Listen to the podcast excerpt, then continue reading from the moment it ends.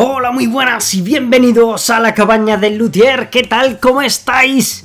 Bueno, hoy tenemos unos invitados súper especiales. Pero bueno, antes de nada quiero deciros que mil gracias por apoyarme. La verdad es que sois una comunidad magnífica.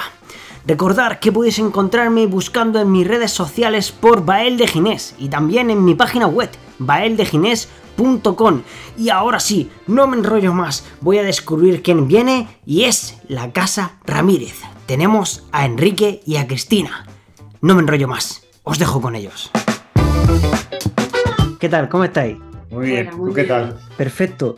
Bueno, pues yo siempre suelo empezar con una serie de preguntas que yo le llamo preguntas comprometidas. Son preguntas muy rapiditas que tenéis que contestar, nada, con lo primero que se os ocurra, ¿no? Unas pocas palabras, ¿vale?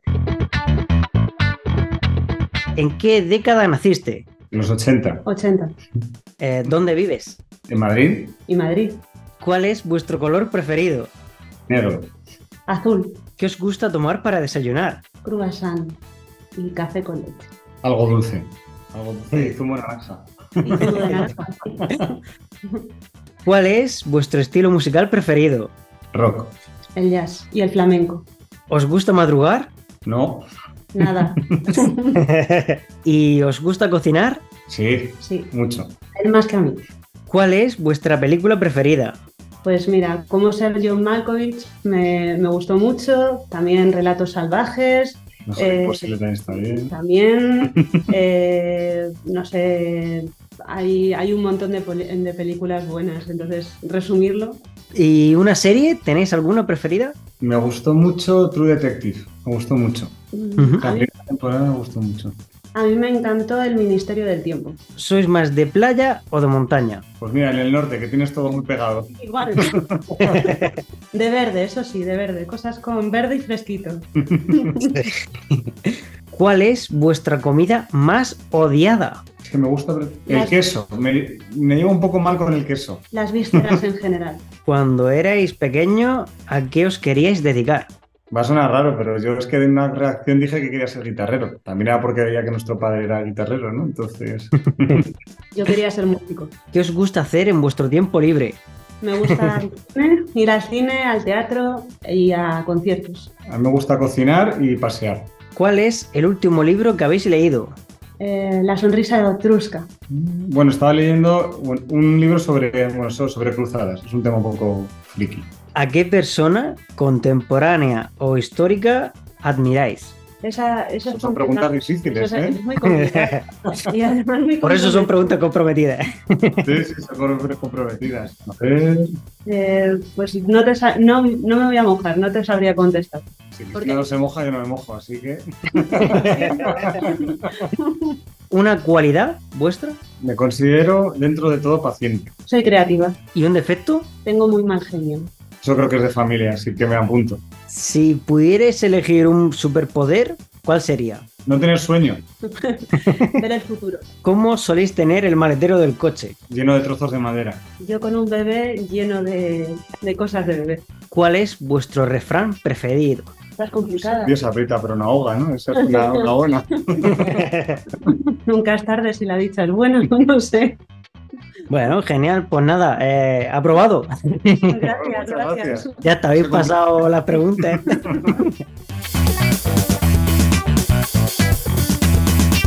Bueno, la Casa Ramírez empezó en el 1882, ¿no? Si no me equivoco. Sí, Y desde entonces ahora mismo, ¿qué generación soy? ahora mismo somos la quinta generación. Está la cuarta, que es nuestra tía, que es la maestra del taller, y Y- ahora nosotros la quinta. Me acuerdo que también era nuestro, nuestro Bueno. padre. Sí, nuestro padre, lo que pasa es que nuestro padre murió en el 2000 con 46 años. ¿Y cómo os sentís siendo, vamos, la quinta generación como tal? O sea, sentí la presión de decir, madre mía, ya lleva todo esto y, y ahora tenemos que dar la talla nosotros, ¿no? Sí, sientes presión y responsabilidad también, ¿no? Porque no... Eh, Tienes la responsabilidad y la presión de dar la talla, ¿no? Es, eso es... Se espera mucho, ¿no? De, de, de lo que hagas. Entonces sí, sí existe. Y también tienes muchas ganas de hacer cosas nuevas y también tienes muchas cosas, muchas ganas de, de seguir manteniendo esto y de mantener tu historia, porque creo que eso es muy bonito. Eh, en este caso, eh, Cristina, tú sí tienes hijos, ¿no? Juan Enrique, tú no. No, de momento no. Entonces, por ejemplo, ¿os gustaría que vuestros hijos continuaran? Hombre, si es lo que quieren, evidentemente, claro. Entonces, nosotros somos una situación que nuestro padre nos dejó mucha libertad en, en cuanto a seguir el negocio, porque él no quería que nos sintiésemos obligados. De hecho, nos mantuvo muy, muy, muy aparte para que fuéramos nosotros que llamase a la puerta, ¿no? De que quiero, quiero continuar. Y sobre todo porque él tenía miedo de, como él a veces, de, o sea, él de pequeño sí que sintió esa responsabilidad de continuar el negocio y no quería que nosotros sintiésemos lo mismo. Sí, y muchos guitarreros nos han preguntado, han tenido esa inquietud porque veían que sus hijos no, no se dirigían en esa dirección. Mm. Y eh, yo creo que la, la clave está en la libertad y que elija desde la libertad y hacer simplemente actuar de manera normal si esto te apasiona, que te apasione y, y- seguir trabajando y que él lo vea y que diga, oh, pues me gusta o no me gusta. Somos cuatro hermanos dos elegimos esto y los otros dos han tirado por otra, por otro asunto. Así que, Claro. así que sí, sí, tuvimos libertad y al final lo eliges pues con, con ganas. Entonces, también es cierto que hay una carga muy emocional en el trabajo. Entonces, es lo que hizo tu padre, lo que hizo tu abuelo. Y al final, pues, bueno, tu tatarabuelo y bisabuelo, pero gente que, o sea, tu padre sobre todo, que fallece tan joven, siempre tienes la sensación de que no le dio tiempo a acabar lo que, lo que empezó. Entonces, es una especie de, Mantenerle vivo. sí,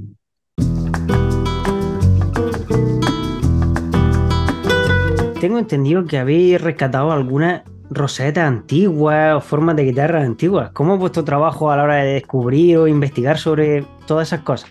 Tenemos una colección de guitarras, entonces esa colección de guitarras fueron, la empezó a hacer nuestro abuelo.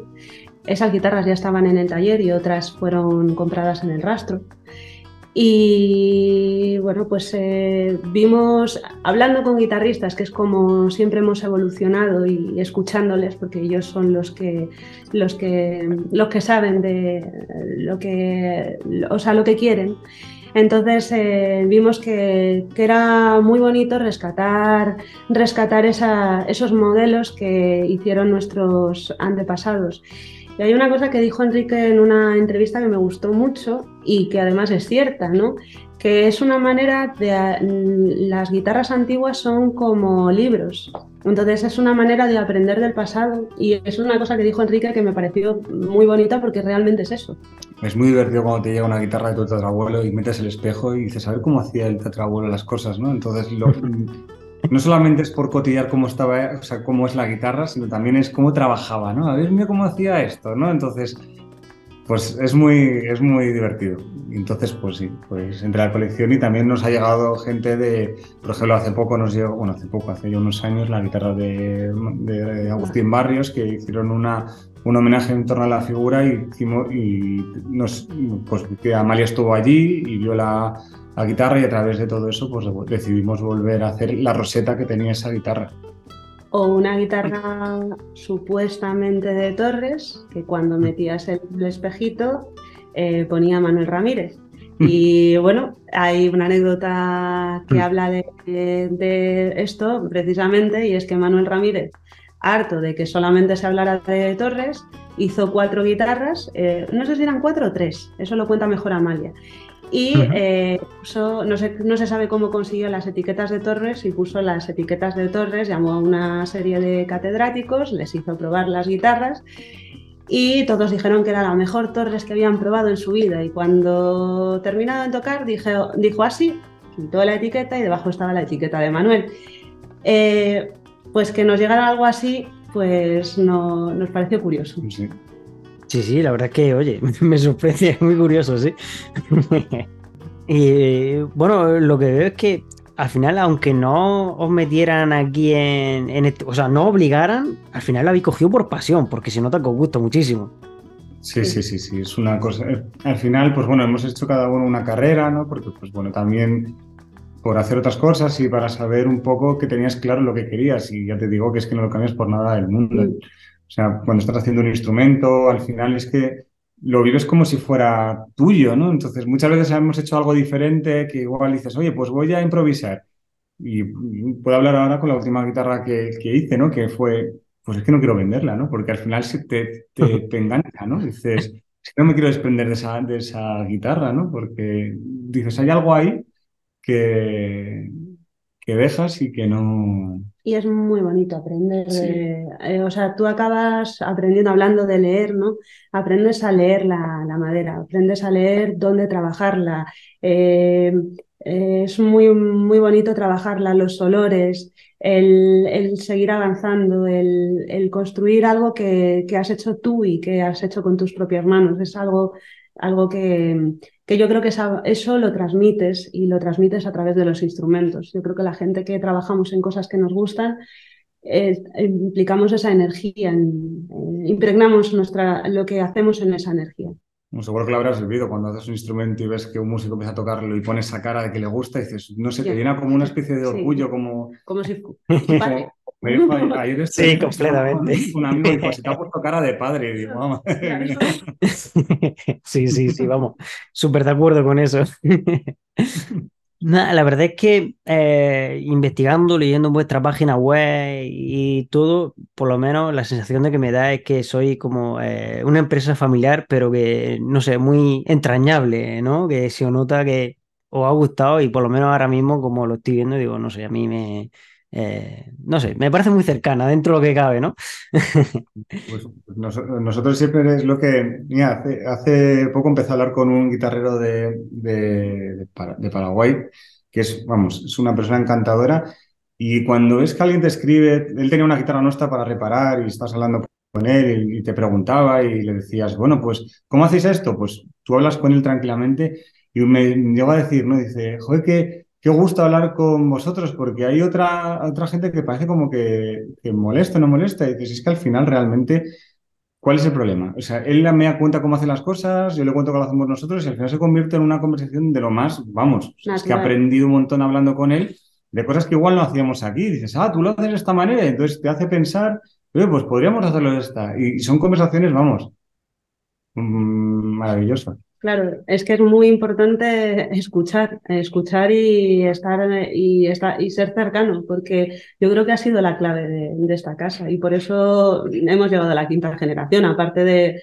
por toda la pasión que hay dentro, es el, hecho de escuchar, escuchar a la gente que trabaja en nuestro mismo oficio, eh, en guitarra o en cualquier otro instrumento, y tener esa proximidad, porque ellos eh, tú no lo sabes todo. En este oficio tú lo sabes. Eh, tienes que aprender mucho y tienes que estar atento a las cosas porque hay cosas que, bueno, pues que tú hacías y todo lo que se hacía aquí, pues a lo mejor estaba muy bien en el siglo XIX, pero es que a lo mejor hay otras técnicas que ahora en el siglo XXI son mejores. Entonces tienes que estar abierto a eso. Si no, no avanzas. Sí, bueno, de hecho lo que habéis contado es como una casi que constante aquí en este podcast, porque la mayoría de eh, los que vienen aquí, al final, todos nos abrimos muchísimo, hablamos cómo construimos todo, cómo hacemos todo, y al final es como que ahora las nuevas generaciones son bastante diferentes, ¿no? Antes era como mucho lo mío, yo lo aprendí y no se lo cuenta nadie, y ahora es todo lo contrario, ¿no? Eh, enseñar, mostrar, y, al final, bueno, pues estamos todos para conseguir hacer a mejor los, los mejores instrumentos, ¿no? Para ayudarnos uno a otro. Eso desde luego. Pero sí es verdad que antiguamente escuchabas ¿no? cosas como aprender a la escuela, ¿no? Como no te voy a contar nada. Y, al final dices, ¿qué sentido tiene? Si hay muchas cosas que dices, yo qué sé, pues lo que decía Cristina, técnicas nuevas, ¿no? Y dice, ¿y esto cómo se hace? Entonces, al final lo vas a aprender de alguien que ha empezado a hacer esa técnica nueva, ¿no? Otra cosa es que te guste o no te guste, pero mm. no vas a aprender por, por ciencia infusa. Esto es hablando y que la gente te cuente, tú cuentas, evidentemente, y a mí me parece lo más, vamos, nutritivo y... Y enriquecedor. Sí, eso, más enriquecedor. Ahora, eh, ahora bien, por ejemplo, eh, nuestro abuelo, eso es eh, por, qué, tuvo ese éxito y por qué hizo lo que hizo. Porque habló mucho, se relacionó mucho y con muchos, con muchos ámbitos de, de, mucha, de muchas ciencias y gracias a eso hizo lo que hizo y aportó lo que aportó a la, a la guitarra porque es que si no, te quedas en tu agujero y no, avanzas. Sí, sí. Y bueno, y más que sabemos que normalmente trabajo de luthier suele ser un trabajo mucho más encerrado en el taller, construyendo esas cosas y relacionarte poco, digamos, que con, con el exterior, por así decirlo. eso, tienes toda la razón.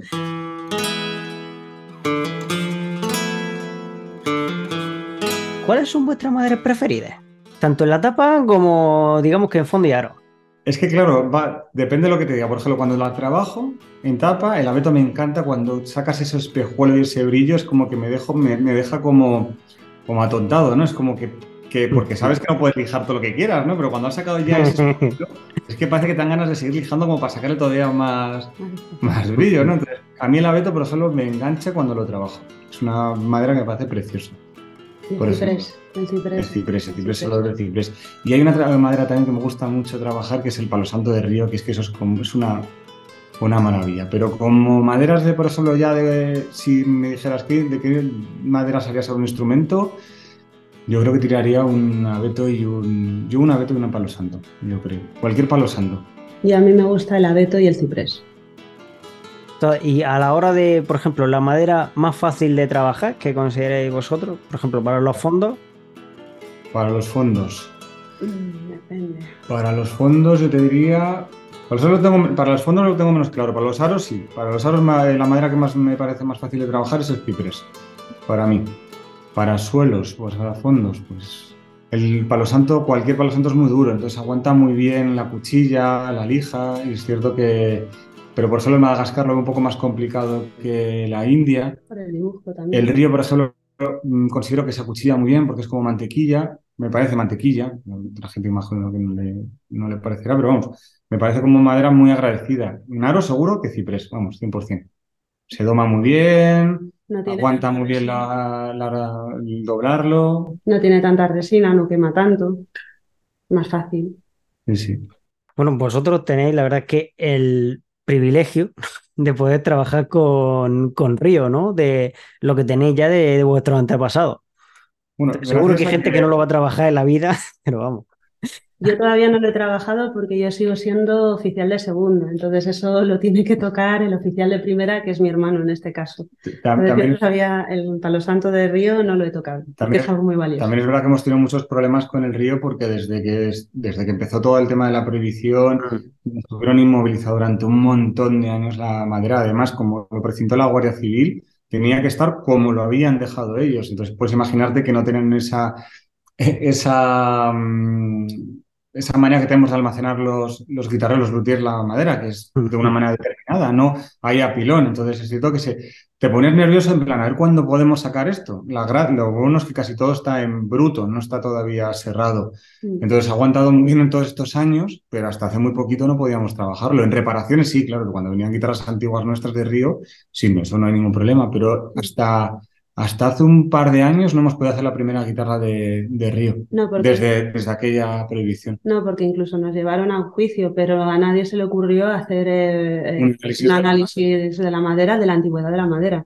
porque era muy caro, pero era mucho mejor coger a mi tía y sentarla eh, en un juicio para, para valorar si era culpable o no de un tema de contrabando. Ella muy orgullosa dice que fue, eh, fue juzgada por contrabando cuando nadie hizo ninguna prueba para demostrar, que además que luego se puede demostrar porque esa madera tiene muchísimos años. Esa madera, por lo menos, la más nueva, tiene que tener 40 años, por lo menos. Madre mía. Entonces ha costado mucho utilizarla, pero por Sí, fin otras maderas pueden tener más o menos, pero esa madera en concreto es que sabemos perfectamente que tiene por lo menos 40 años, la más nueva. O sea, que puede haber, vamos, Sí, sí, que, que tengan muchísimos más que años. Sí, entonces claro, te pedían, justifícame que la has comprado entonces. Y yo, ¿cómo te justifico que tengo albaranes quizá de 1960 o de 70? haz la prueba. Sí, exactamente. En hacer la prueba en vez de acusar por acusar, haz- la prueba. Pero bueno, sí, es, que Nosotros estamos abiertos. es- es cierto que es una, es una suerte tener esa madera porque además es, es muy especial y ojalá que en un futuro se pueda, se pueda volver a trabajar, pero entiendo Y de que... sonido. No solamente es la, la belleza de la madera en sí, porque la- es muy bella y, y lo que comenta Enrique, aunque yo no la he trabajado, pero sí que, sí que la he tocado, sí que, la, sí que he podido disfrutarla. Y ese tipo de madera también tiene un sonido muy especial, muy bonito. Uy, el olor, el olor es una cosa... Me acuerdo que llevamos un bloque a cortar a Madinter, hablando con Jorge, eh, no, podemos ir, dice, sí, sí, claro, y de repente empezamos a cortar y nos dijo, ¿sabes hace cuántos años no olía todo a, a Río? Entonces fue como una- un momento como muy, muy bonito, ¿no? Porque ellos decían, joder, es que hace tanto que no se cortaba, ¿no? Y de repente empezó a oler todo, toda la zona de Serrería de Madinte a, a Río y fue un momento muy, muy, muy especial. Y vamos, y fueron encantados en Madrid, bueno, ya les conoces. Son, sí, sí, de hecho cuando le hice la entrevista de ver a, a, Jorge me lo contó de todo eso que dice, oh, el olor del río es espectacular ¿eh? y estaba enamorado de eso.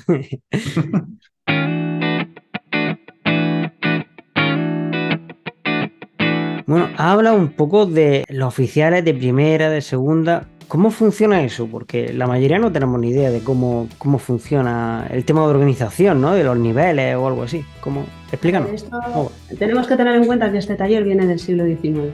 Entonces, la estructura del taller del siglo XIX lo hemos seguido manteniendo. Entonces, eh, aquí se entra como aprendiz y el aprendiz tiene que aprender, como su propio nombre indica, a utilizar la herramienta.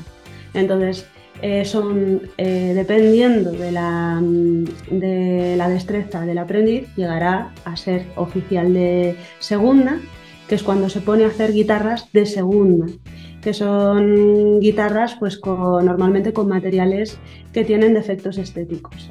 Y bueno, y se entiende que esa persona no tiene la suficiente destreza como el oficial de primero.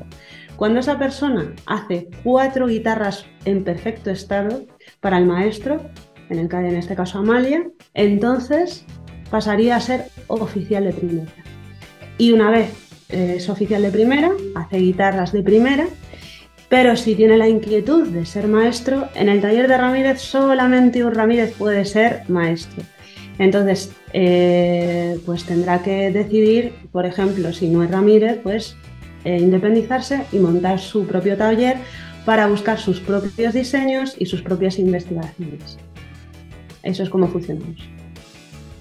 qué interesante, la verdad es que no lo había escuchado nunca y siempre una cosa que me lo he preguntado y digo, no, no sé cómo funciona, la verdad. Es muy antiguo. Eso aquí en esta casa ha sido así.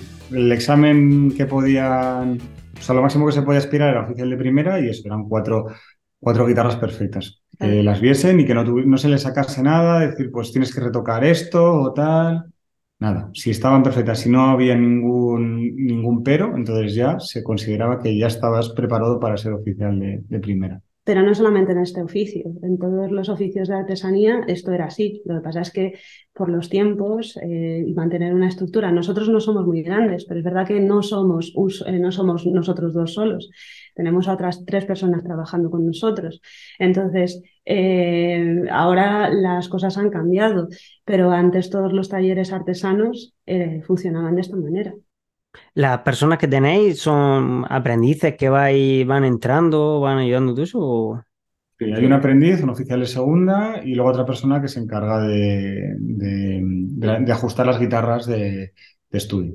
Las guitarras de estudio importantes son diseños nuestros que nos hacen fábricas en España y que vuelven al taller para que las ajustemos y bueno, que pase nuestro control de calidad y, etiquetarlas. Pero no están hechas en nuestro taller ni están hechas a mano. Sí, eso es otro tipo de, guitarra. También tiene otro, precio, distinto y todo ese. Entonces, pero vamos, en taller lo que es en guitarra estaría un aprendiz, el oficial segunda, bueno, Cristina, claro, y, yo. A mí me saca de un poco de la ecuación porque es verdad que yo estoy en todas partes. Quiero decir, esto es un negocio familiar. Entonces, yo tengo que, no estoy en la tienda, pero tengo que dirigir la tienda y ver que todo en la tienda está bien. Eh, aunque tengo a una persona maravillosa que es Isaac, que es el encargado y que lo hace muy bien, pero él necesita un apoyo detrás. Y luego también tengo que estar en la parte de comunicación, eh, tengo que estar en muchos sitios. Entonces, por eso también tardo más en pasar a oficial de primera, porque mm. Enrique está todo el rato en el taller, es encargado del taller, Amalia es la maestra, pero Enrique es el encargado, y yo no estoy todo el rato en el taller, yo estoy el tiempo que, me, permite las diferentes eh, áreas en las, que, en las que estoy. Sí, bueno, supongo que eh, antiguamente sí que eh, se estaba como mucho más el taller, pero hoy día hay como muchas más profesiones dentro de la profesión de los 10 que, bueno, que, que si haces publicidad, que si no sé qué, muchas cosas que lleva que, claro, que al final tienes que hacer también, o derivarlo a terceros. Bueno, tú llevas la página también esta de la, tuya de Instagram, muy, muy nutrida siempre, y es que eso es un trabajazo, por ejemplo, hay que estar aquí encima. Y al final Mm. dices, ¿dónde saco el tiempo? ¿no? Pues igual, mientras voy al taller en el metro, vas mirando alguna cosilla o voy contestando algún correo para cuando llegas a- al taller intentar estar lo máximo posible, ¿no? Porque es que si no, es que no, da- no, no hay horas en el día. No, y al final esto es una empresa familiar y todos tenemos que estar en todos sitios y todos nos tenemos que ocupar de, de todo porque es lo que da. Es verdad que somos más grandes que otras empresas, pero somos muy pequeños. De hecho, el, el banco nos tiene puesto como microempresa, o sea que eso ya te da el... Como Mm. no, como miran.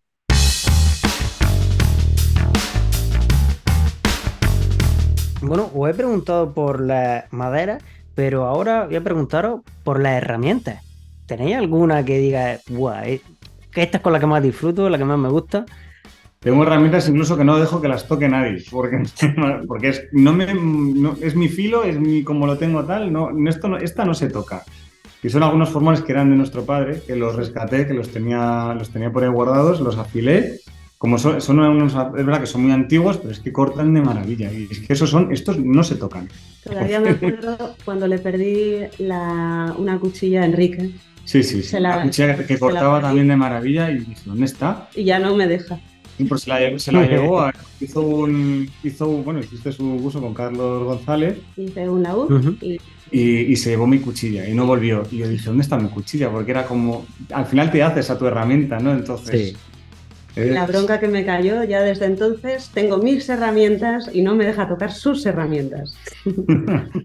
Pero es más por, son esas manías que, que al final desarrollas cuando trabajas. Pero bueno, ma- o sea, así como también unas herramientas generales que, que a mí me, me gusta mucho la plana, me gusta mucho usarla. ¿eh? Cuando estás desbastando un mango, no sé, es como. A mí me gusta mucho jugar con esa. Bueno, jugar, trabajar con esa madera. A veces jugar porque es que parece, o sea, te lo estás pasando bien, no es. Pero sí, sí. Pero lo de las herramientas es verdad que generas un toque ahí. Un... Esta en particular no me la toques. O no me la files. Sí, porque te la afilan, te cambian el ángulo del corte y ya dices, ya, entonces alguien la ha cogido y dices, es que tal, y dices, ya, es que ya no corta igual, entonces ya tienes que volver a cambiar el, Sí, el sí. ángulo del filo y todo, y dices, porque es que te has acostumbrado a esa manera.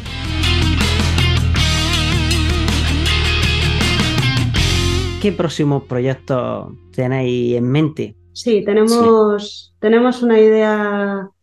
Probablemente eh, hagamos una incursión, bueno, ya la hicimos en el pasado, lo hizo nuestro padre con nuestro abuelo, eh, en guitarra acústica, pero diferente, algo más, algo más nuestro. Eh, La idea es de, de Enrique y está basado en, en nuestra colección. Sí, sí. Y luego, bueno, pues eh, lo de siempre, ¿no? Jugar con las plantillas, tenemos, tenemos ganas de... Tenemos una colección que está muy bien, pero hay otras guitarras que todavía no se pueden exponer, pues porque en el estado en el que se consiguieron, pues estaban muy, muy dañadas y demás. Y a mí me encantaría, es una cosa que siempre hablo con Cristina, de hacer, de restaurar toda la colección y también hacer una copia de cada una de esa colección, aunque no sean de nuestra casa, porque tenemos de otros constructores, ¿no? Ujú. De hecho, las más antiguas las tenemos de, de- de Dionisio Guerra y de, Eh, y de Aguado, que son de Cádiz, de 1780 y no, pico. Dionisio Guerra y Pajés. Y Pajés, perdón, uy, sí, sí, sí, sí, sí, me he liado, me he liado. Y son guitarras muy antiguas, entonces, si pudiéramos hacer, tener ese tiempo, ¿no? Para restaurarlas como Dios manda, no de cualquier manera, y hacer una reproducción de todas esas guitarras, eso sí que sería, vamos, Y luego una Manuel Ramírez flamenca también, estamos pensando en eso.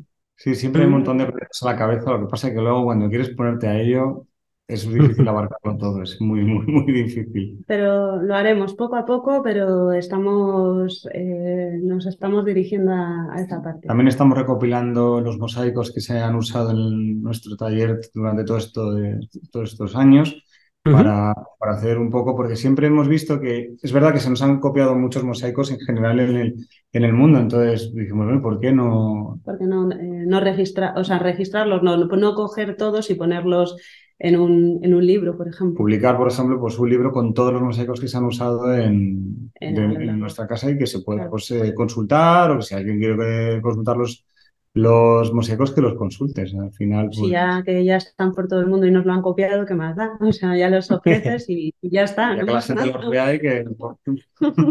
y, que, y que los disfrute. Y aparte que es, es muy bonito Claro. porque hay algunos mosaicos que se han hecho muy poquitas o, o cosas que dices, madre mía, y este mosaico no lo había visto en mi vida, ¿no? Reparaciones, pues Nuestro abuelo fue un artista de los mosaicos, nuestra tía también, porque los mosaicos que ha hecho Amalia también son muy bonitos, pero nuestro abuelo hizo Uf, un montón de diseños. Entonces, claro, no, no, no hay, no tenemos todo en cabeza, porque igual hizo una guitarra con ese mosaico, ¿no? Entonces, cuando vienen, dices, oye, pues vamos a aprovechar y vamos a. y no Ah. tenemos todas en dibujo, porque tenemos muchos en dibujo, pero no tenemos todos en dibujo. Sí, sí, tenemos ahí a Amalia, la pobre, dibujando con lápiz todos los mosaicos a mano. Pero sí, No. sí, sí. Tenemos Y quer- quería preguntaros, ¿tenéis alguna guitarra de las que hayáis hecho que digáis, esta guitarra en su momento me enamoró, o me encantó esta? Pues la reproducción que hicimos de la guitarra Mangoré quedó, o sea, me pareció que quedó muy bonita, muy bonita. Y la guitarra que hice de arce también me, de arce flameado, vamos, me pareció que quedó también preciosa. Esas dos guitarras las tengo ahí como, Yo, si soy sincera, todavía no he tenido una guitarra que me haya llamado la atención a mí, de las que yo he hecho eh, todavía como aprendiz, o sea, como aprendiz y como oficial de segunda. Pero sí que puedo decir que me enamoré de una de la tienda, una tradicional de tiro largo eh, de abeto, que allá por donde iba llamaba muchísimo la atención y al final, y al final acabó en manos, pobrecillito mío, de un señor que no sabía poner un acorde y que yo le intenté cambiar la guitarra y ponerle un montón de guitarras para ver si cogía otra, porque yo veía que esa guitarra era para un guitarrista, y el señor que no, que no, que él, esa guitarra que le gustaba ese sonido, y al final se fue con ese claro, sonido. oído, oído claro. No, no, era esa, esa era una guitarra espectacular.